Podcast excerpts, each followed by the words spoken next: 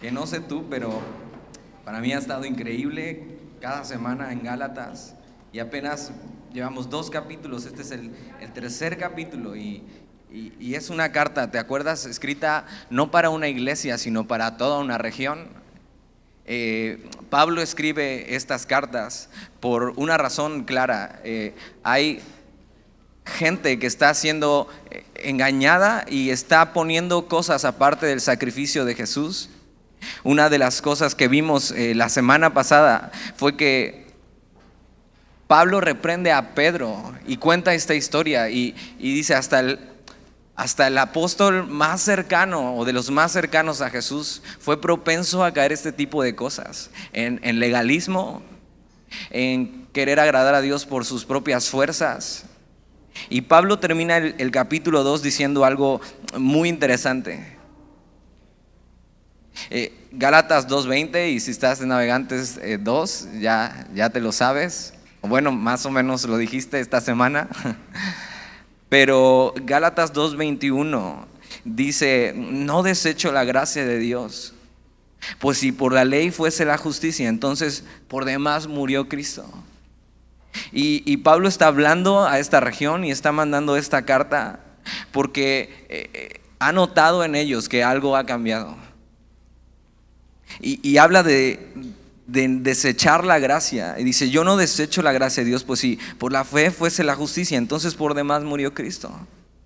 Lo que estaban haciendo ellos era al poner normas y reglas y poner cosas y adherir cosas al sacrificio de Jesús, estaban desechando la gracia de Dios. Eh, la estaban haciendo a un lado y estaban haciendo en vano el sacrificio de Cristo. Lo que está pasando para la región de Galacia es algo muy grave. Están desechando la gracia de Dios, están haciendo menos el sacrificio de Jesús. Y es que si yo puedo pensar que algo, que algo puedo hacer para salvarme y para agradar a Dios por mis propias fuerzas, entonces estoy haciendo a un lado la gracia de Dios. Eh, si te acuerdas, esto es justo lo que nosotros no podíamos hacer agradar a Dios y acercarnos a Dios en cuanto a nuestras propias obras. Están haciendo menos el, sacrificio de Jesús. Y Gálatas capítulo 3 es, es una exhortación. Y, y, a nadie le gusta ser exhortado. Gálatas capítulo 3, Pablo habla fuerte, pero Pablo tiene la intención con esto de que recapaciten y que vuelvan. Pablo les habla directo, no para que se agüiten, sino para que encuentren esperanza. ¿Alguna vez eh, te han inyectado eh, vitamina B o bellodecta? Duele muchísimo. Aparte de todo el show que haces antes de que te inyecten. No, no duele la aguja, duele el líquido entrando. Pero después de eso, mejoras. E, esto es Gálatas capítulo 3. Mira, capítulo 3, versículo 1. Mira cómo empieza. Oh Gálatas insensatos. Esta palabra es necio. Podrías decir tonto. Algunos lo traducen hasta como estúpido. Es, muy fuerte lo que Pablo dice aquí. Oh Gálatas necios, insensatos. E, e, estos Gálatas estaban siendo insensatos por pensar que haciendo algo o dejando de hacer algo pueden hacerse justos delante de Dios. Mira, oh Gálatas insensatos, ¿quién os fascinó para obedecer a la verdad? A vosotros ante cuyos ojos Jesucristo fue ya presentado claramente entre vosotros como crucificado. Te dije que estaba fuerte. Empieza diciendo, oh Gálatas insensatos, son unos necios. Dice, ¿quién nos fascinó? Esta palabra fascinar es como, como si alguien te hechizara. Como si hubieran sido embrujados. Por supuesto que no han sido embrujados. Pero algo parece que los tiene así, nublados y encantados, fascinados. Los Gálatas estaban fascinados por una, por una apariencia de espiritualidad, una falsa espiritualidad. ¿Qué era esto? Que los judíos habían llegado y a decirles, ok, Jesús está bien, pero tienes que adherir a Jesús, la ley y las normas y reglas. Y entonces tienes que empezar a comer kosher, tienes que circuncidarte. Galacia es una región de gentiles. Y ellos están diciendo, ok, Jesús está bien, pero necesitas hacer algo más. Claro que ellos estaban fascinados porque esta apariencia e, e, esto de comer kosher y vestirse de cierta manera y hablar de cierta manera se veía muy espiritual. Pero el problema con eso es que esta falsa espiritualidad lo único que hace es alimentar nuestro orgullo y nuestra carnalidad. Después de eso dice, oh Gálatas insensatos, ¿quién nos fascinó para, para no obedecer a la verdad? O sea, eran desobedientes. Estaban siendo necios porque habían sido fascinados por una apariencia de espiritualidad y eso los había llevado a ser desobedientes. Desobedientes al Evangelio que ya habían escuchado. Pablo mismo les había presentado el Evangelio. Esta idea de presentado es como si con un cartel les hubiera explicado perfectamente el Evangelio. Y es que el legalismo comienza quitando la mirada de la cruz. E-, era lo que les había pasado. No estaban obedeciendo a la verdad porque estaban fascinados por una falsa apariencia de espiritualidad. Y eso les había llevado a desviar su mirada del sacrificio perfecto de Jesús y empezar a poner su mirada en las obras. ¿Qué puedo hacer yo por Dios? ¿Cómo puedo verme más espiritual? ¿Cómo puedo agradar a Dios yo con mis obras? Y entonces estaban cambiando no por una transformación espiritual, sino por sus propias fuerzas en la carne. Pablo va a decir esto claramente y les está diciendo, ustedes ya conocen a Jesús, ya saben ¿Qué hizo Jesús? Ya saben que su sacrificio fue completo. Ya saben que Jesús estando en la cruz, justo antes de morir, dijo, consumado es. Pero los Gálatas habían apartado su mirada de la cruz. Y siendo sinceros, nos fascina la idea de poder ganar el favor de Dios con nuestras obras. Eh, estamos hechos así, tenemos esto. Quisiéramos ganarnos el favor de Dios con nuestras propias obras. Pero que no se nos olvide, hemos sido justificados por la fe. Solo por la fe tenemos paz para con Dios a través del sacrificio de Jesús. La verdad del Evangelio que habían olvidado es que Jesús tomó mi lugar, porque yo no podía salvarme a mí mismo. Y Jesús fue castigado. Yo estaba destituido de la gloria de Dios. Era pecador y su sacrificio lo que hace es presentarme ante, Dios como justo. E, ellos habían olvidado eso. La cruz me hizo justo solo por la fe. Conocían el Evangelio por Pablo. Seguramente no había alguien mejor que explicara el Evangelio que Pablo. Y mira, el problema no es, no es la enseñanza. El problema no es que no les explicaron bien. El problema es el corazón del hombre que busca agradar a Dios por las obras y, y aparta su mirada de la cruz. Y mientras hacía este estudio me preguntaba, ¿qué nos fascina hoy? ¿Cuál es el problema hoy en día? Como iglesia, ¿qué nos fascina? ¿Qué es eso que nos lleva a quitar la mirada de la cruz y, nos, nos, nos convierte como si estuviéramos hechizados? Y nos hace necios y nos lleva a no obedecer la verdad. Algo que vemos hoy en día es que nos encanta que el Evangelio se trate de nosotros. Que el Evangelio me ayude, que se trate de animarme, que se trate de hacerme sentir bien, que se trate de que me prospere. Y entonces vivimos fascinados, tratando de hacer cosas por Dios para recibir eso a cambio. Es la misma idea que está pasando en Gálatas capítulo 3. ¿Cómo me vuelvo más espiritual? ¿Cómo consigo el favor de Dios? Y Pablo lo primero que tiene que decirles es, son, son unos necios, están como hechizados y están siendo desobedientes al Evangelio de la cruz, han quitado su mirada de la cruz y la han puesto en ustedes. ¿En qué pueden hacer ustedes? Versículo 2. Y, y esta es la pregunta principal del capítulo.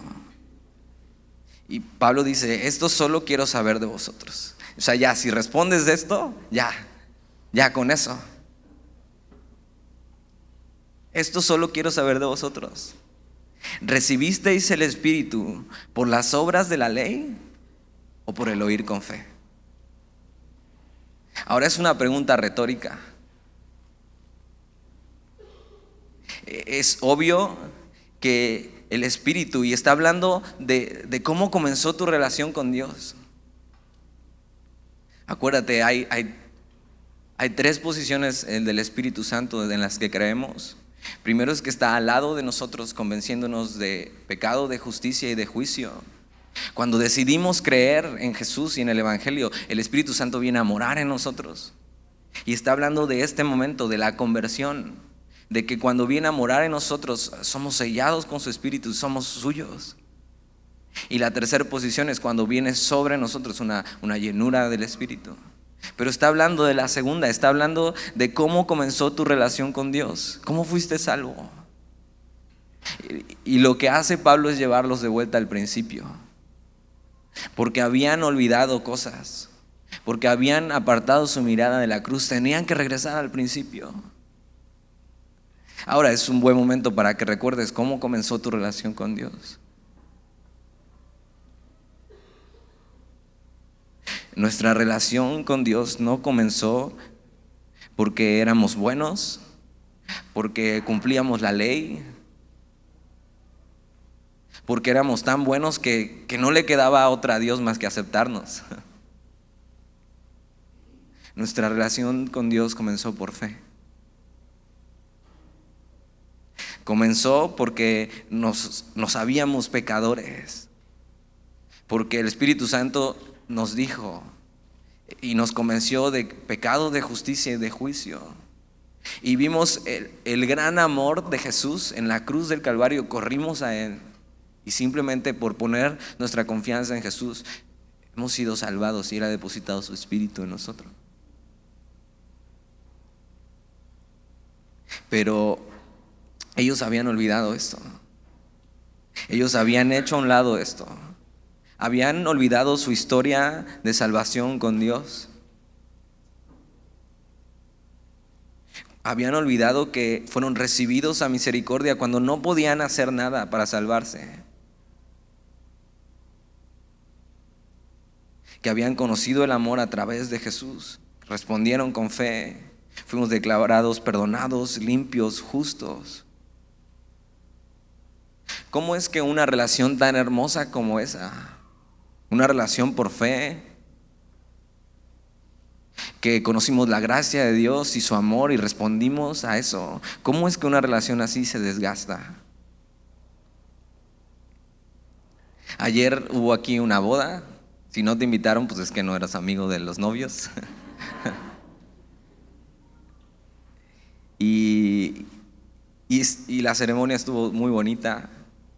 Y empezaron, eh, y entonces se dijeron sus votos y el pastor les hablaba y les decía las cosas que deben recordar. Y empieza una relación así, muy bonita, muy enamorados.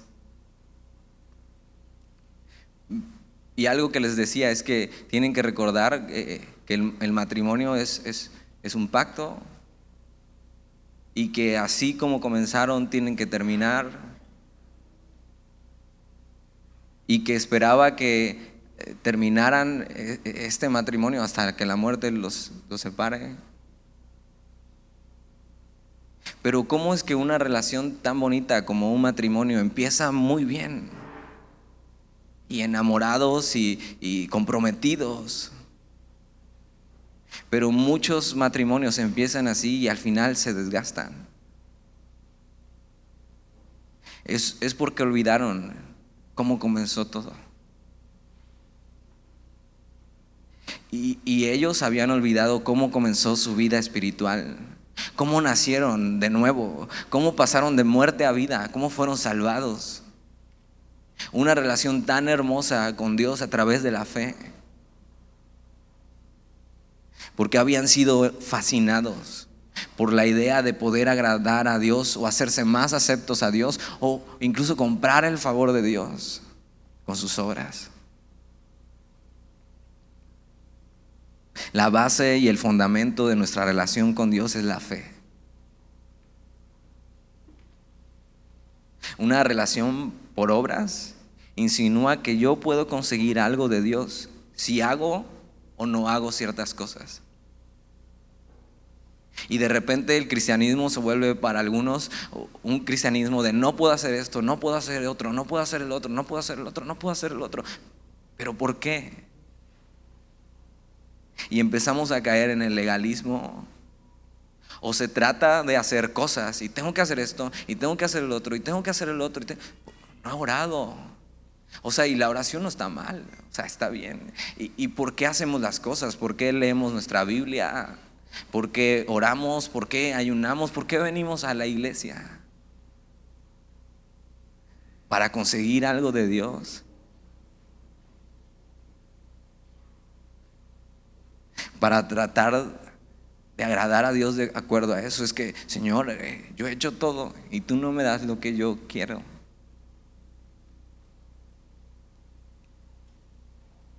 El legalismo lo único que hace es eso, alimentar nuestro orgullo, porque cuando cumplimos con las normas que nosotros mismos nos ponemos, nos sentimos súper bien, hinchamos el pecho. Esta semana sí, o sea, oré 15 minutos todos los días, pero oré. Esta semana sí leí mi Biblia y ahí estamos calificándonos. Como si Dios hiciera eso. Ahora te das cuenta, oramos y leemos la Biblia no para caerle bien a Dios o conseguir algo de Él, e-, es porque lo necesitamos, porque nos conviene, porque necesitamos eh, esta relación con Dios que, que ha empezado solo por la fe. no solo legalismo alimenta mi orgullo, sino que destroza mi estabilidad espiritual. Porque cuando estoy bien se siente muy bien. Y cuando logro eh, cumplir con todo lo que me he puesto se siente muy bien, pero cuando no, nos sentimos por el suelo. Sentimos que Dios nos ha olvidado. No nos sentimos dignos, no nos sentimos capaces. Y, es una rueda de la fortuna, una montaña rusa de emociones. Porque hemos olvidado que nuestra relación con Dios comenzó solo por fe.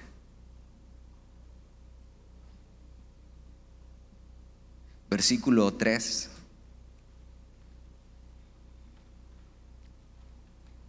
Pablo les insiste, tan necios sois.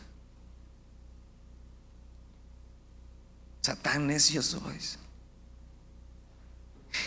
Y dice esto, habiendo comenzado por el Espíritu, ahora vais a acabar por la carne. Pablo les dice esto con toda la intención de que vuelvan al camino de la fe, que dejen sus obras, que retomen el curso, que se han dado cuenta que han quitado su mirada de la cruz que la cruz es suficiente. Eh, les dice que regresen al principio como comenzaron, que se acuerden cómo comenzaron y ahora les dice, si, si se han desviado, regresen. Habiendo comenzado por el Espíritu, ahora vais a acabar por la carne. Y, si hoy te das cuenta que has estado tratando de agradar a Dios por, tus propias obras, que has tratado de, de vivir una vida así, tratando de, con tus propios esfuerzos, ser acepto a Dios y ser agradable, y has vivido todo esto, la montaña rusa espiritual, hoy es un buen momento para arrepentirse y retomar el curso y caminar y seguir caminando por la fe. Espero que tu, que tu respuesta a esta pregunta que hace Pablo es, no, no voy a acabar por la carne. No voy a acabar tratando de agradar a Dios por mis propios esfuerzos. Voy a retomar el curso y voy a caminar por fe. Porque la fe no solo es el comienzo de, de, nuestra relación con Dios, sino es donde debemos perseverar hasta el final. En Hechos 14, Pablo está en esta área de Galacia y Pablo les está animando a perseverar en la fe. Porque solo por fe, solo por fe somos aceptos a Dios, solo por fe somos agradables a Él, solo por fe podemos tener esta hermosa relación.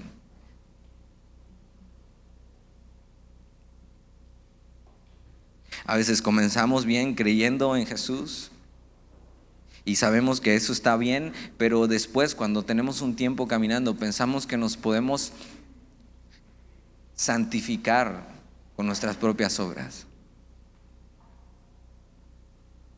Comenzamos bien, pero a veces acabamos haciendo las cosas por obligación y en la carne.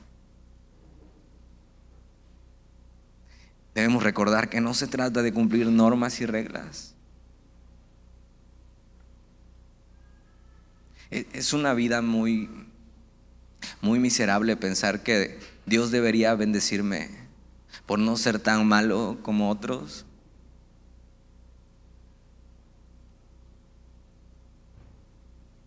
Ser más bueno que los demás.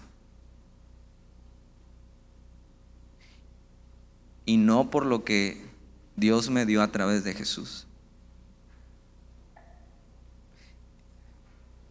Yo crecí en una iglesia pentecostés. Y viví muchos de mis años de cristiano tratando de agradar a Dios por las obras. Si has estado en una, me comprendes. De repente oraban por todos y hacían una fila y oraban por todos y, y a todos Parecía que Dios le hablaba a través de una persona. Y yo conocía a mis amigos de al lado, crecimos juntos. Y parecía que Dios le hablaba a todos, pero pasaban conmigo y Dios se había olvidado de mí. Y yo conocía al de al lado y sabía su vida, decía, ¿cómo es posible que Dios bendiga a este? Yo lo conozco. Y yo que no hago las cosas que Él hace, a mí no me dice nada. Como si Dios me hubiera aplicado la ley del hielo. Pero es una vida muy miserable. Porque piensas que porque haces o no haces ciertas cosas, Dios debería bendecirte. Y hasta nos enojamos con el de al lado. Porque vemos que Dios lo bendice y empezamos a compararnos con Él. Eso es tratar de vivir una vida por las obras.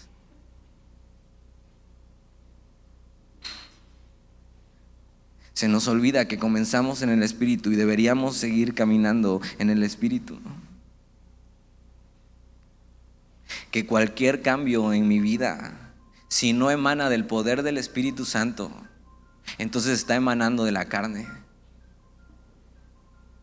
que si yo estoy cambiando por, por obligación o, o estoy cambiando como un fruto de que he nacido de nuevo por fe, de que el Espíritu Santo vive en mí y me está transformando.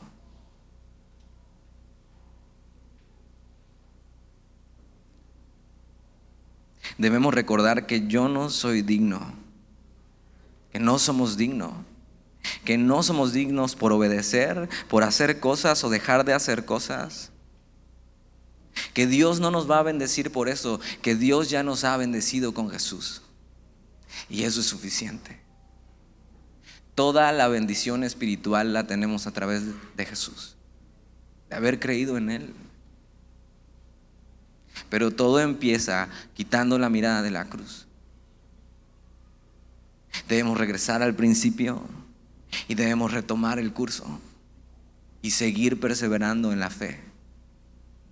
Pablo tiene esta intención, no, no tiene la intención de, de regañarlos, de avergonzarlos.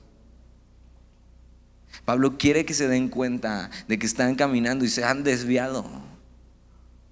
Y tienen que retomar el curso para seguir perseverando en la fe.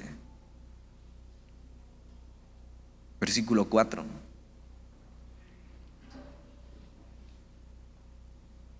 Dice, tantas cosas habéis padecido en vano. ¿Te das cuenta? Pablo los está bombardeando de preguntas. Y quiere que... Pablo sabe las respuestas, pero, pero quiere que nos preguntemos y, hagamos un alto y, y tengamos un examen espiritual y nos examinemos. Dice, tantas cosas habéis padecido en vano si es que realmente fue en vano. Otra de las cosas que Pablo escribe, eh, que Pablo pasó en Hechos capítulo 14, es que les dice esto, que a través de muchas tribulaciones, es necesario que a través de muchas tribulaciones entremos en el reino de los cielos. Y les está advirtiendo a, a los de esta región que iban a sufrir persecución. En esta región es donde Pablo fue eh, apedreado, sacado casi como muerto. En esta región fue donde los judíos de esa zona se levantaron y perseguían a la iglesia. Ellos habían pasado mucha persecución, habían sufrido por el Evangelio. Y Pablo ya les había advertido. Y Pablo está diciendo con esto, me rehuso a creer que han aguantado tanto para terminar con una vida así de miserable viviendo por obras. Me rehuso a creer eso. Que todas las persecuciones, que todas las tormentas que has pasado con Dios fueran en vano. Si creo que puedo agradar a Dios con mis obras y dejo a un lado la fe, entonces todo lo que he pasado con Dios hasta hoy y todo lo que he sufrido y aguantado en las tribulaciones ha sido en vano. Ahora, si vemos cuando estamos pasando por tribulación y tormenta en nuestra vida, ahí comprobamos que es por fe. Porque entonces no te queda nada más que confiar en Dios y confiar que Él te va a sacar adelante. Pablo les está haciendo recordar todo lo que han pasado con Él y cómo ahí han creído. Y Dios ocupa las tormentas para eso, para, para que recordemos que es solo por fe. En los momentos así no nos da tiempo ni de hacer algo bien, ni hacer una obra para agradarle. Estamos, estamos desesperados. Pablo les dice, me rehuso a creer que van a terminar su caminar con Dios después de todo lo que han pasado por las obras. Versículo 5. Aquel pues que os suministra el Espíritu y hace maravillas entre vosotros, ¿lo hace por las obras de la ley o por el oír con fe? El problema de los Gálatas es que pensaban que se trataba de ellos, que se trataba de lo que ellos podían hacer. Es este pensamiento de pensar que de creer que Dios obra y Dios me bendice y Dios hace cosas entre nosotros porque, porque yo soy un buen cristiano. Y Pablo les pregunta, aquel pues que os suministra el Espíritu y hace maravillas entre vosotros, ¿lo hace por las obras de la ley o por el oír con fe? Dios actúa en tu vida y te bendice porque eres muy buen cristiano.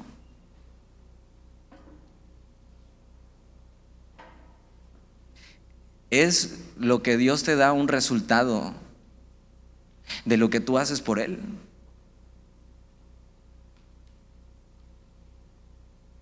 Cuando veo mi vida y examino mis obras, lo que yo merecería.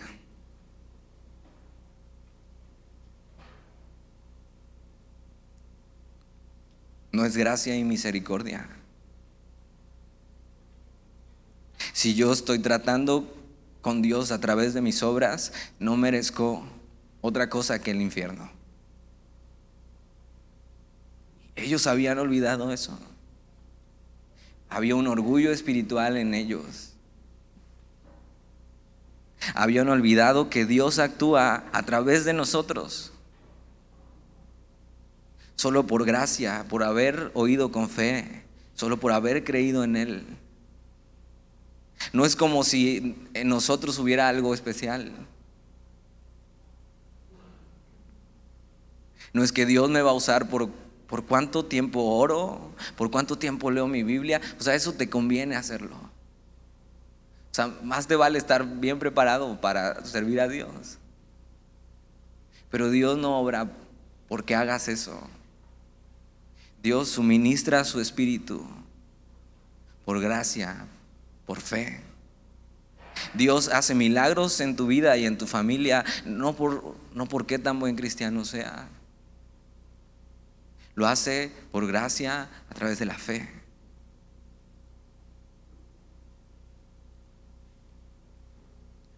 Pero a veces pensamos así de Dios.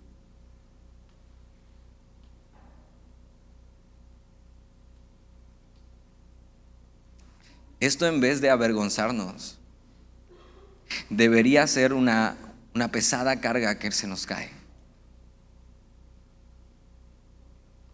Decir, o sea, entonces no puedo agradar a Dios con mis obras. Mis obras, si las reviso, son como lo que dice Isaías, son trapos de inmundicia delante de Dios. Y eso en vez de, de que nos duela, debería ser quitarnos esta carga pesada de tratar de vivir agradando a Dios a través de lo que hacemos. Y entonces seguir caminando solo por fe. Y decir, ya entendí, o sea, no, no, no puedo hacer nada. Entonces, si no puedo hacer nada, solo descanso en la gracia de Dios y sigo caminando por fe. Es la vida más libre. Es liberador. Recordar que no merecemos nada de Dios pero Dios nos bendice por su gracia. Si Dios me tratara en cuanto a mis obras, yo sería destruido.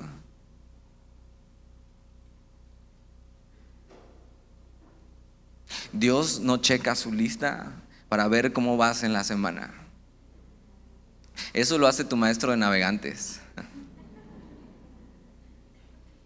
Pero Dios no te está checando en la lista cómo vas en la semana. Dios no te está checando en la lista cómo vas leyendo tu Biblia, cómo vas orando, qué tan bueno estás haciendo con tus vecinos. O sea, Dios te está esperando todas las mañanas a que tengas un tiempo con Él, porque te ama. ¿Te das cuenta cómo es muy diferente tratar de agradar a Dios por las obras y caminar en la fe?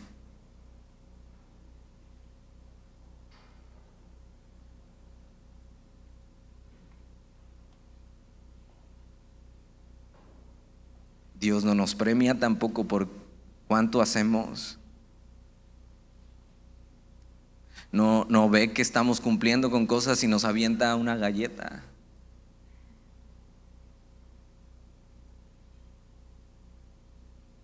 Dios no es un Dios así de mezquino. Dios no es mezquino. Dios nos ama, entregó a su Hijo por nosotros cuando no habíamos hecho nada más que pecar contra Él, cuando le ofendimos y nos regaló su amor y su gracia a través de Jesús en la cruz, para que solo a través de la fe tú y yo hoy podamos tener una nueva vida. Y podamos encontrar misericordia y descanso y todas las bendiciones que se encuentran con Jesús. Este es el Evangelio de la Gracia. No merezco nada, pero por la fe Dios me trata conforme a la justicia de su Hijo.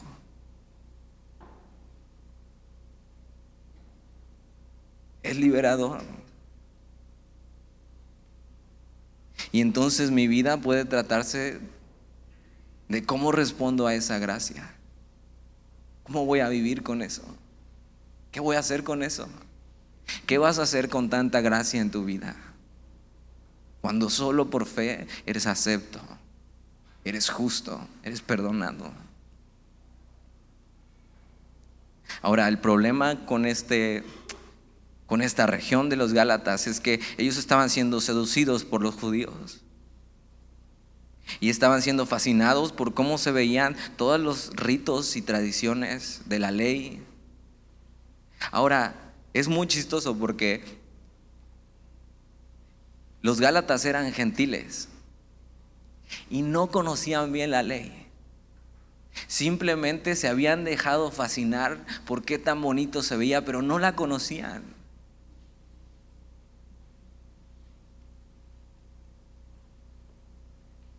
Y estaban queriendo vivir de una manera que ni siquiera sabían. Y Pablo les va a explicar realmente de qué se trata esto y el Antiguo Testamento. Y, Pablo es judío y conoce, y te acuerdas, fariseo de fariseos. Y les va a explicar algo que ellos, o sea, lo hacían, pero ni siquiera conocían bien. Versículo 6.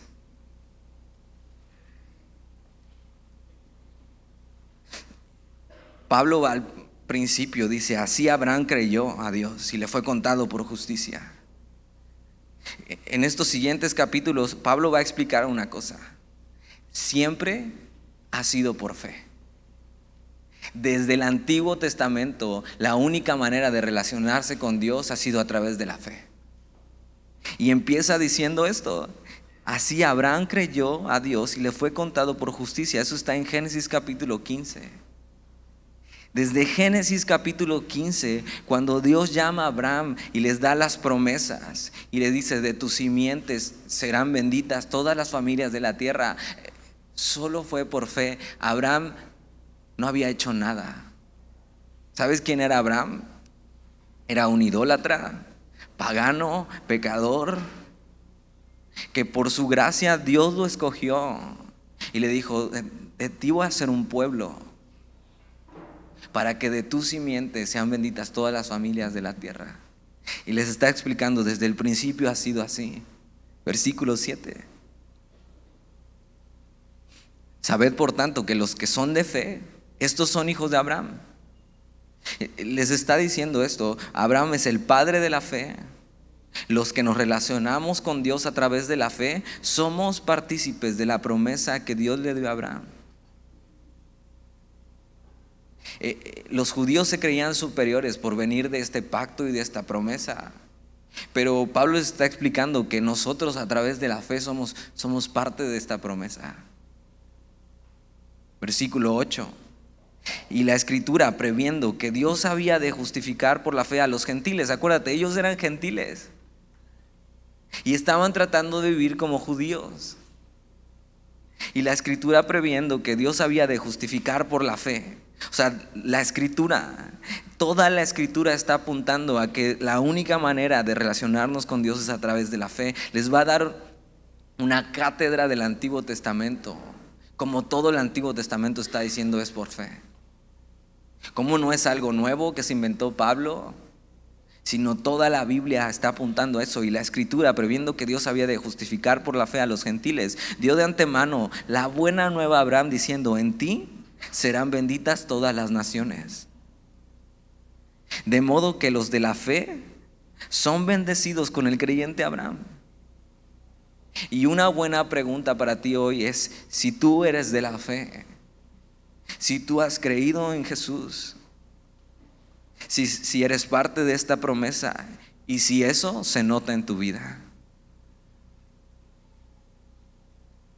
Está diciendo, de modo que los de la fe, o sea, los que igual han depositado su esperanza en Dios. Dice, son bendecidos con el creyente Abraham. Te das cuenta, tenemos toda la bendición de Dios por haber creído en Él. No es nuevo, toda la Biblia está apuntando a eso, versículo 10. Porque todos los que dependen de las obras de la ley están bajo maldición. Pues escrito está, maldito todo aquel que no permaneciera en todas las cosas escritas en el libro de la ley para hacerlas. Esto está en Deuteronomio 27. Y Pablo le sigue enseñando con el Antiguo Testamento cómo la ley no tenía la intención de salvarlos. Porque la ley decía esto, que si tú no cumplías una sola, una sola de las, de las normas que estaban ahí escritas, eras condenado. ¿Quién podría pararse hoy a decir yo he cumplido todo? Soy justo por mis propios esfuerzos.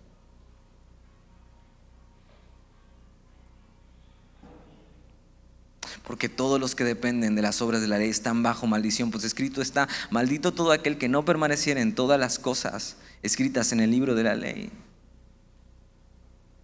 Si no, cumplieran, si no cumplimos toda la ley, estamos condenados y, y nadie pudo cumplirla, solo Jesús. Los que quieren tratar de acuerdo a Dios con su propia justicia están condenados por haber fallado en la ley. Y hoy que estás aquí tienes que decidir cuál es tu posición delante de Dios. De acuerdo a las obras o de acuerdo a la ley. Porque de acuerdo a cuál sea tu posición es como vas a ser tratado. Si es la primera vez que vienes y has tratado de agradar a Dios por tus obras, hoy tienes que saber que no puedes agradar a Dios a través de tus obras. Que Dios envió a su Hijo para que a través de Él pueda serle agradable. Versículo 11. Dice, y por la ley ninguno se justifica para con Dios. Es evidente porque el justo por la fe vivirá. Y ahora nombra Habacuc capítulo 2 versículo 4. ¿Te das cuenta? Todo el Antiguo Testamento es lo mismo. Siempre ha sido por fe. Esto no es algo nuevo. Dios siempre tuvo la intención de, de salvarnos porque nosotros no podíamos salvarnos porque nosotros estábamos destituidos de la gloria de Dios. La palabra de Dios no se contradice. No es otro evangelio el que Pablo está predicando, es el mismo plan de Dios desde el principio. Versículo 12. Y la ley no es de fe, sino que dice, el que hiciere estas cosas vivirá por ellas.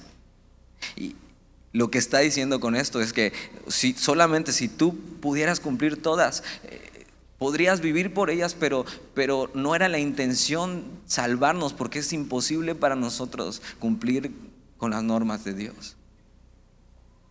Versículo 13, entonces dice, Cristo nos redimió de la maldición de la ley. por eso vino Cristo porque nosotros no podíamos salvarnos, porque nosotros estábamos condenados. Esta palabra redimió es como cuando alguien está preso y está condenado y alguien viene a pagar su rescate para hacerlo libre. Por eso Cristo nos redimió de la maldición de la ley. La ley lo que hacía es mantenernos presos, condenados. Si Cristo no hubiera venido, nosotros hubiéramos obtenido la justa retribución por nuestros pecados. Dice, Cristo nos redimió de la maldición de la ley, hecho por nosotros maldición. Porque escrito, porque está escrito, maldito todo el que es colgado en un madero. ¿Te das cuenta? Jesús cargó el peso del pecado de todos nosotros. Y, y todo el pecado de la humanidad estaba cayendo sobre él en la cruz del Calvario. Jesús fue tratado como un como el más vil de los pecadores, para que tú y yo a través de la fe seamos tratados como hijos de Dios. Les está explicando el Evangelio lo que habían olvidado.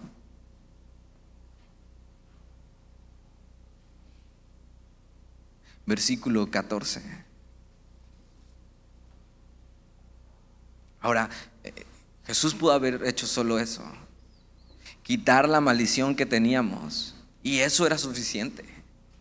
Jesús pudo haber dicho, ok, voy a morir por ellos y simplemente les voy a quitar la maldición que tenían.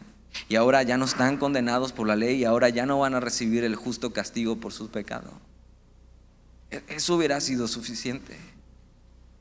Pero versículo 14, para que en Cristo Jesús la bendición de Abraham alcanzase a los gentiles, a fin de que por la fe recibiésemos la promesa del Espíritu.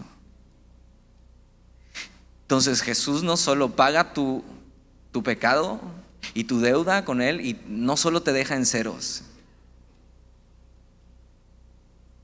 no solo te condona la deuda y, la perdona y te deja en ceros, sino que adhiere a tu cuenta en ceros toda la bendición espiritual y la promesa del Espíritu Santo, la promesa de una eternidad con Él.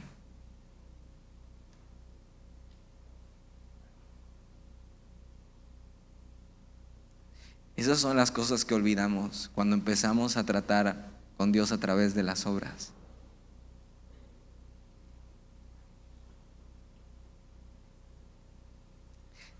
Quiere decir que por los méritos de Jesús, por la fe, por la posición en la que estoy, soy justificado, nos trata como suyos y nos da la promesa del Espíritu que nos está transformando a su imagen. Y hemos sido sellados con las arras del Espíritu. Le pertenecemos y tenemos un destino en un reino incomovible que nos espera. Ese es el Evangelio de la Gracia. Solo por la fe. Versículo 15, hermanos. ¿Te das cuenta? Pablo no los está regañando. O sea, él tiene toda la intención de que entiendan y regresen y tomen el curso. Dice, hermanos. Hablo en términos humanos. Un pacto, aunque sea de hombre, una vez ratificado, nadie lo invalida ni le añade. Al menos que sea un trato chueco pero un pacto de hombres, una vez que ya, o sea, se ha hecho válido y está sellado, nadie puede invalidarlo ni añadirle. Está completo, así debe cumplirse. Versículo 16, ahora bien, a Abraham fueron hechas las promesas y a su simiente. Fíjate cómo la Biblia se explica a sí misma. Dice, no dice y a las simientes. O sea, está hablando en singular y no en plural. Como si hablase de muchos, sino como de uno y a tu simiente la cual es Cristo. Esto es Génesis capítulo 22, versículo 18, que Dios le dice a Abraham, en tu simiente, singular, no plural. No está hablando del pueblo judío, sino está hablando de un judío en especial. En tu simiente serán benditas todas las familias de la tierra. Un descendiente específico y entonces la historia del pueblo de Israel es esto, que Dios escogió a Abraham para ser un pueblo con una cultura y separarlos de todos los demás, para cumplir esta promesa con un solo descendiente de Abraham, quien sería el Salvador del mundo. La intención de Dios siempre fue salvar al mundo entero y escogió un pueblo y los apartó y los hizo suyos y caminó con ellos con toda la intención desde el principio de que a través de la simiente de Abraham, Jesús, Dios reconciliara al mundo con él. Sabes, Dios ya estaba pensando en salvarte antes de que nacieras, antes de que tus padres nacieran, antes de que tus abuelos nacieran, antes de que decidieras venir a la iglesia. Dios ya estaba pensando en salvarte. No sé tú, pero eso me vuela la cabeza. Desde el Génesis, Dios ya estaba pensando en mí para salvarme, porque yo no podía salvarme a mí mismo. Estaba perdido. La fe en Jesús siempre fue el plan de redención. Versículo 17. Esto pues digo, el pacto previamente ratificado por Dios para con Cristo, la ley que vino 430 años después, porque entonces podría decir, ¿y para qué sirve la ley? Y entonces lo que dice la ley, entonces si cumples estas cosas vivirás. Ok, el pacto que Dios hizo con Abraham, hablando de su simiente, de Cristo, fue 400 años antes de que la ley viniera. Entonces, ¿qué fue primero, el huevo o la gallina? ¿Te das cuenta? La ley vino 400 años después de que Dios llamó a este hombre Abraham y por la fe Abraham fue justificado. Abraham no había hecho ni una sola obra buena. Es más, ni se había circuncidado. Primero, desde el principio, fue por la fe. Dice esto, pues digo, el pacto previamente ratificado por Dios para con Cristo, la ley que vino 430 años después, no lo abroga. La ley no vino a abrogar ese pacto. El pacto fue primero. Dice, no lo abroga para invalidar la promesa. Primero fue la fe, luego vino la ley que no tenía la intención de salvarnos, sino vamos a ver más adelante, la próxima semana, para qué es la ley.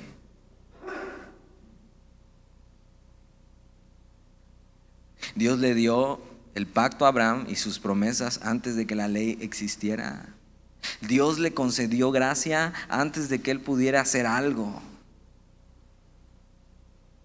Y el pacto de la fe no fue abrogado por la ley, entonces quiere decir que sigue vigente hasta el día de hoy. ¿Te das cuenta? Les da una explicación de algo que ni sabían. Estaban tratando de vivir por obras y de acuerdo a la ley ni la conocían. No conocían su Biblia. Pero simplemente estaban siendo movidos y fascinados por, por la apariencia espiritual de las obras.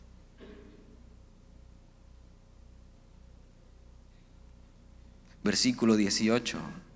Porque si la herencia es por la ley, ya no es por la promesa. Pero Dios la concedió a Abraham mediante la promesa. Y, hoy tienes que decir cómo vas a vivir. Y si estás como los Gálatas, así fascinado por tratar de agradar a Dios de acuerdo a las obras, tienes que volver tu mirada a Jesús. Ver que desde el principio Dios ha querido tratar de nosotros a través de la fe. Porque no podíamos salvarnos a nosotros mismos. Tienes que mirar a Él Tienes que ver dónde comenzó tu, relación con Dios. Tienes que retomar el curso. Y tienes que recordar que el Evangelio no se trata de lo que tú puedas hacer. Se trata de lo que Jesús hizo en la cruz del Calvario. ¿Oramos? Señor, y te damos gracias por tu palabra. Y nos hemos quitado una carga pesada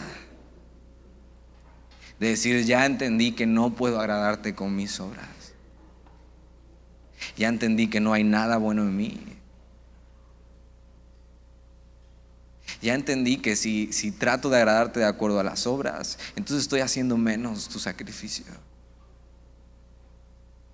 Y si hemos tratado de vivir así, porque tenemos un corazón que se inclina a querer hacer eso, hoy podemos arrepentirnos volver a mirar hacia la cruz, retomar el curso y con esta gloriosa libertad seguir caminando simplemente por fe. Y por fe ir siendo transformados a tu imagen a través de tu espíritu. Que si hoy hay legalismo en nuestro corazón, Señor tú puedas limpiarnos y podamos volver a la hermosa relación que comenzamos contigo solo a través de la fe. Te damos muchas gracias por tu palabra hoy, Señor, y te adoramos. Amén.